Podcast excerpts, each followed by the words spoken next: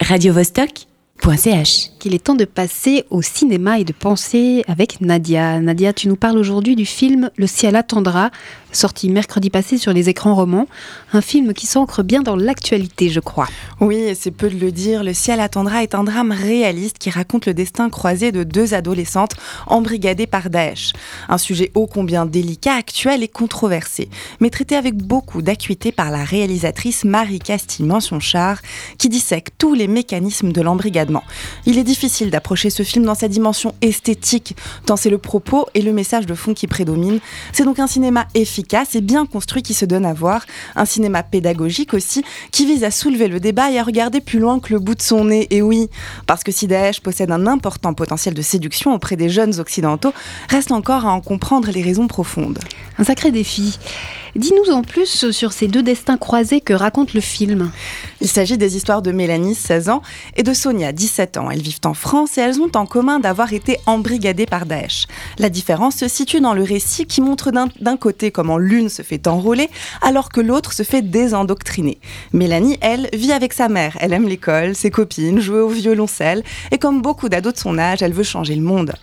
Mais lorsqu'elle rencontre un garçon sur Internet et dont elle tombe amoureuse, sa réalité bascule et elle se fait peu à peu manipuler jusqu'au point de non-retour. Sonia, de son côté, a failli commettre l'irréparable pour garantir à sa famille une place au paradis.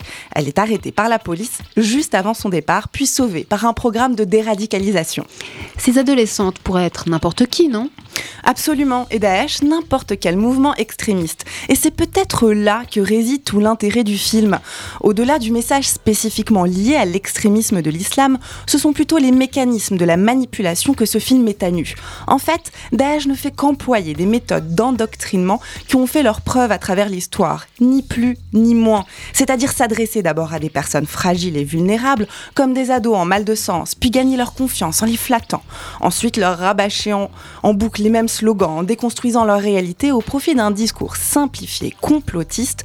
Enfin, quand l'opération de séduction est réussie et le piège refermé, leur faire du chantage afin de les amener au but, c'est-à-dire se sacrifier au nom d'une cause. Et c'est précisément toutes ces étapes qui apparaissent dans le film. Avec le récit de Mélanie, on assiste à ce, processus, à ce processus qui l'amènera à prendre un avion pour rejoindre la Syrie. Et tout se passe sans que sa mère s'en rende compte, derrière la porte fermée de sa chambre ou à travers l'écran de son téléphone. Des espaces clos auxquels personne n'a accès, des espaces verrouillés où l'endoctrinement trouve là les conditions idéales de son développement. Et celui-ci passe notamment par une série de vidéos de propagande que Mélanie regarde sur Internet, un lavage de cerveau d'autant plus dangereux qu'il est crédible en fait.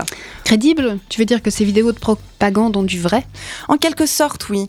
Au-delà des théories du complot comme celle du 11 septembre qui sont relatées dans le film, c'est tout le vrai que disent ces vidéos qui donnent à réfléchir. En fait, elles pointent du nos modes de vie occidentaux régis par la surconsommation, le travail dans sa forme d'esclavagisme moderne, l'ignorance de la guerre que nous observons anesthésiée devant nos interfaces virtuelles. Cette propagande met donc à l'index un monde vidé de tout sens, de toute spiritualité et de tout idéal, une société Coca-Cola et Pokémon Go si tu préfères. Et Daesh vient s'insinuer dans cette faille, dans ce monde d'immobilisme que le pamphlet Indignez-vous de Stéphane Essel avait brièvement secoué. Parce que finalement, quelle alternative offrons-nous aujourd'hui à cette jeunesse? Quel rêve? Quel combat? Voilà peut-être les questions qu'ouvre ce film bouleversant qui dit toute la crise identitaire que nous traversons. radiovostok.ch